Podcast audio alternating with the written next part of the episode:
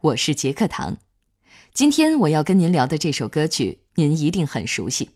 不过，它在词曲的创作时间上相隔了整整十七年，而且它的词曲作者甚至根本就没有见过面，但他们却凭着一种共同的信念，完成了这首堪称跨越时空的作品。后来，这首歌在全世界迅速流行起来，并成为了国际共产主义运动的标志性歌曲。那说到这儿，您应该知道他的名字了吧？不过，我们的故事才刚刚开始。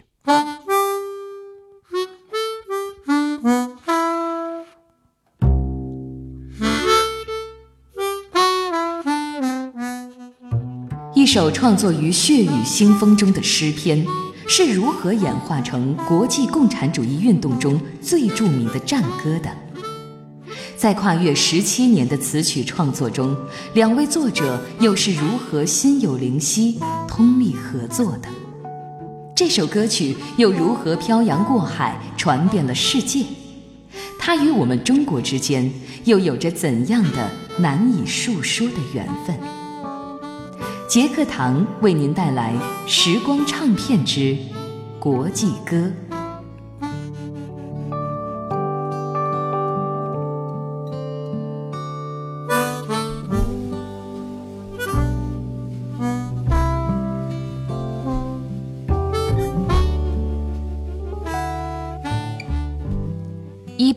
年夏天的一个晚上，在法国北部的工业重镇里尔城里。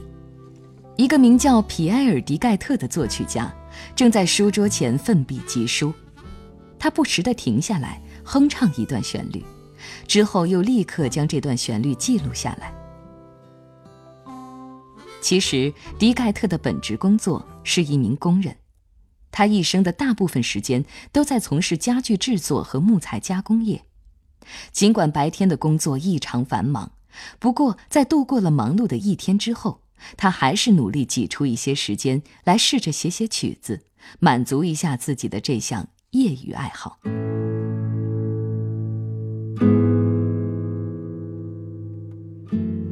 十九世纪后半叶，正好是国际工人运动发展壮大的时期，无产阶级的工人们大都投身于这项运动之中，努力为自己争取应得的权利。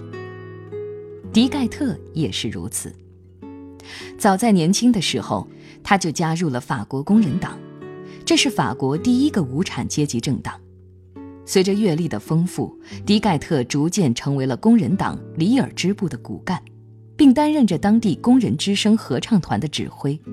而就在几天前，工人党里尔支部的书记送给迪盖特一本新出版的诗歌集，诗集的作者也曾是一位工人运动领袖。就在一年前，刚刚因病去世。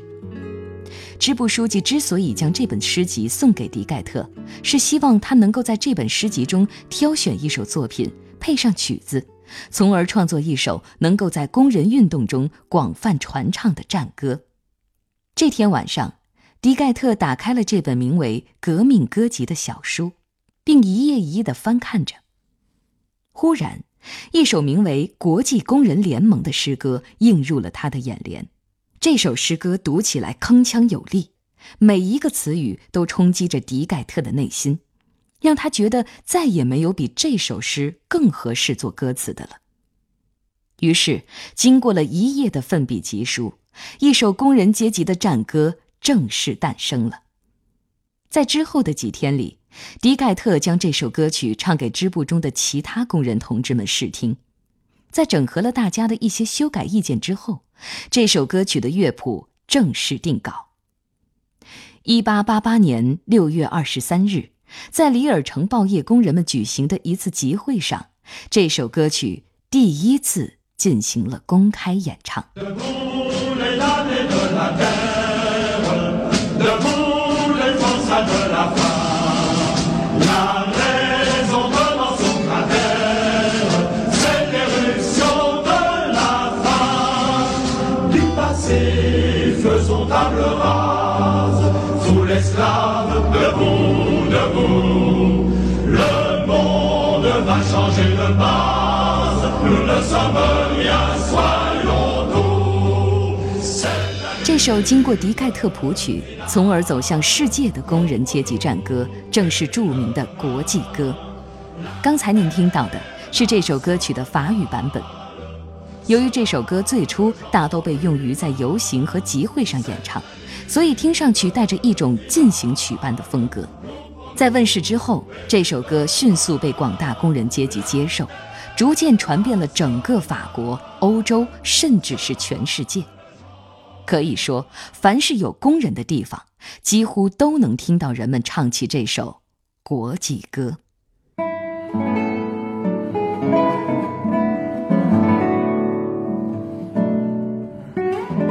国际歌能够迅速得到广大工人们的喜爱，身为曲作者的迪盖特功不可没。不过，我们也不能忽视了这首歌的词作者。正是由于他铿锵有力的诗句，激发了迪盖特的创作灵感。那么，这位词作者又是谁呢？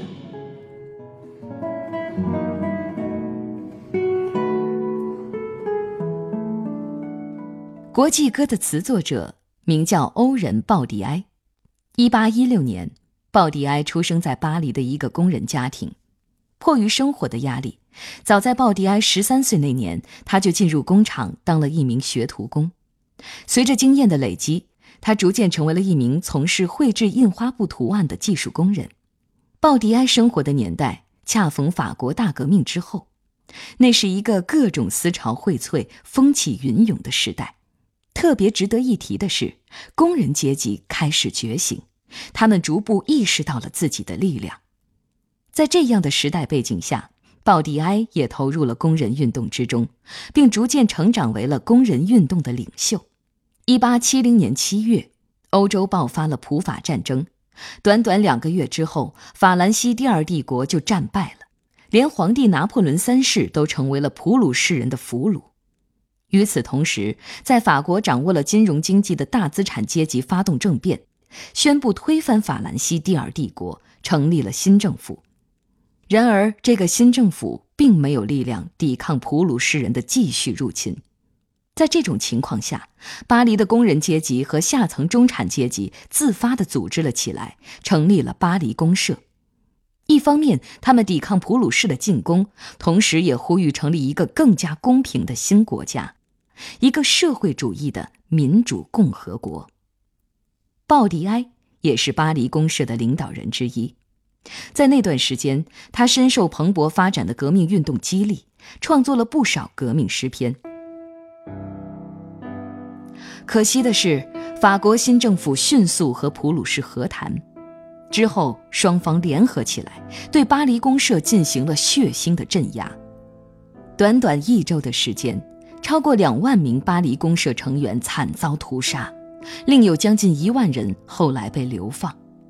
这一周在历史上被人们称为“五月流血周”。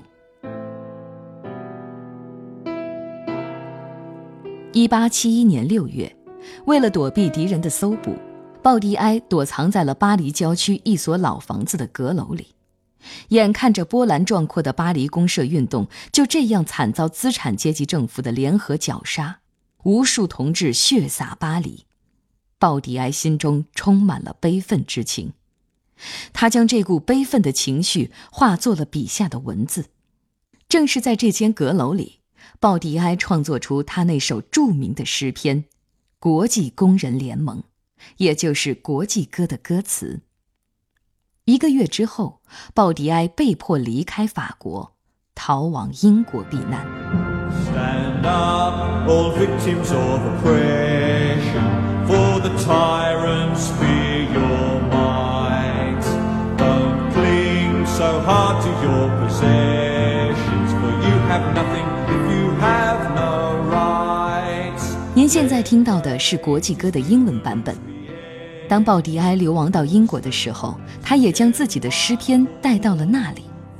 只不过那个时候他用的是朗诵而不是唱歌的方式。在之后的九年间，他一直在世界各地流亡。每到一地，鲍迪埃都会为当地的工人阶级进行演讲，朗诵自己的诗篇，鼓励他们组织起来，争取自己的合法权益。直到1880年，得到了法国政府大赦的鲍迪埃返回了自己的祖国。七年之后，贫病交加的鲍迪埃在巴黎去世，享年七十一岁。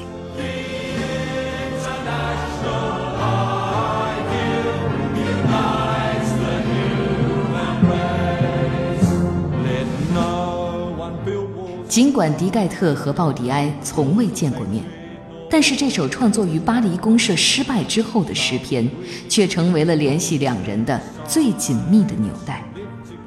随着世界工人运动的蓬勃发展，这首国际歌也逐渐走向了世界。那它又是什么时候传到我们中国的呢？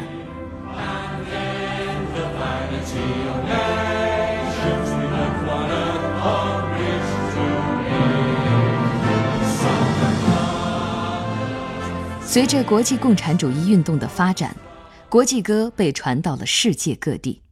世界各地的工人们使用他们各自的语言，一起传唱着这首慷慨激昂的战歌。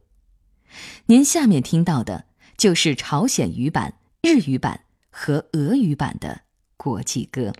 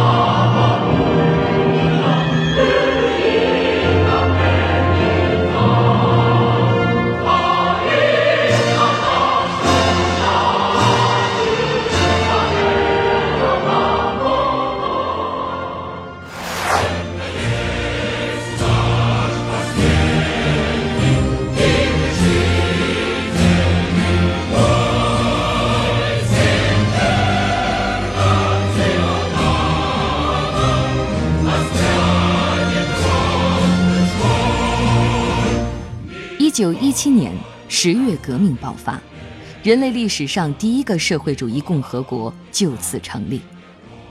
新成立的苏维埃政府选择国际歌作为了苏联的代国歌。随着十月革命的胜利，马克思主义思想也被传入了中国。受这股思潮的影响，国际歌也在这一时期被传到了中国。不过，最早的国际歌的中文版大都因为翻译水平不佳。而没有能够广泛流传开来。一九二零年夏天，中国共产党早期领导人之一的瞿秋白到莫斯科进行采访，在那里，他见到了革命导师列宁，还参加了全俄苏维埃第九次代表大会。正是在这次大会上，他第一次听到了国际歌的演唱，激昂的词曲让瞿秋白激动不已。他决心一定要让这首歌曲在中国传唱开来。一九二三年，瞿秋白返回祖国，担任中国共产党机关刊物的主编，同时也开始着手将俄语版的国际歌译成中文。在翻译的过程中，瞿秋白意识到，“国际”这个词在西欧各国的语言中发音几乎是相同的。因此，他决定采用音译的方式，也就是我们所熟知的“英特纳雄奈尔”，去翻译这个词语，这样能够使中国的劳动者们和世界各地的无产者们同声相应，也使得歌词和曲谱的贴合更加紧密。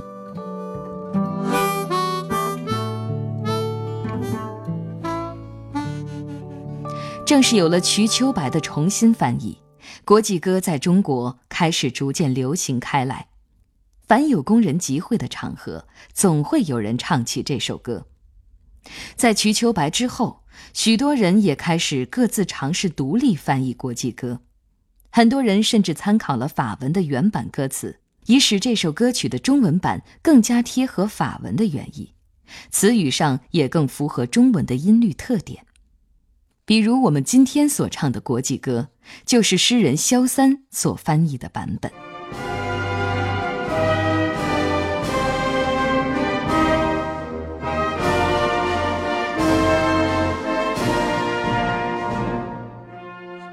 起来，饥寒交迫的奴隶！起来，全世界受苦的人！满腔的热血已经沸腾，要为真理而斗争。旧世界打个落花流水，奴隶们起来，起来！不要说我们一无所有，我们要做天下的主人。这是最后的斗争。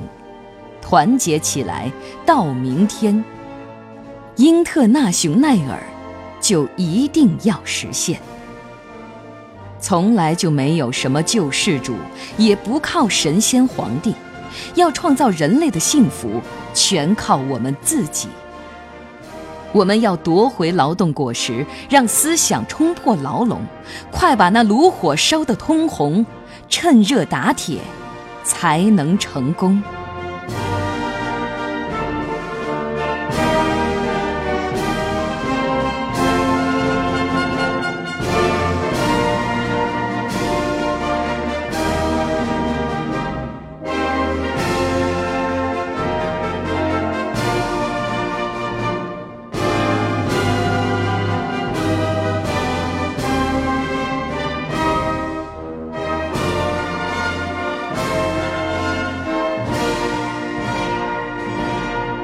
一九八零年，香港的黑鸟乐队为国际歌填写了粤语歌词，并率先推出了一种摇滚风格的演唱方法。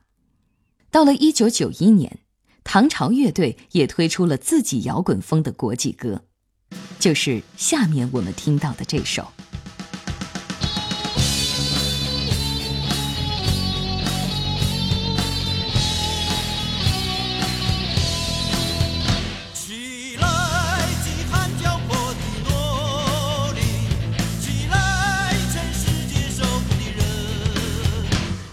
直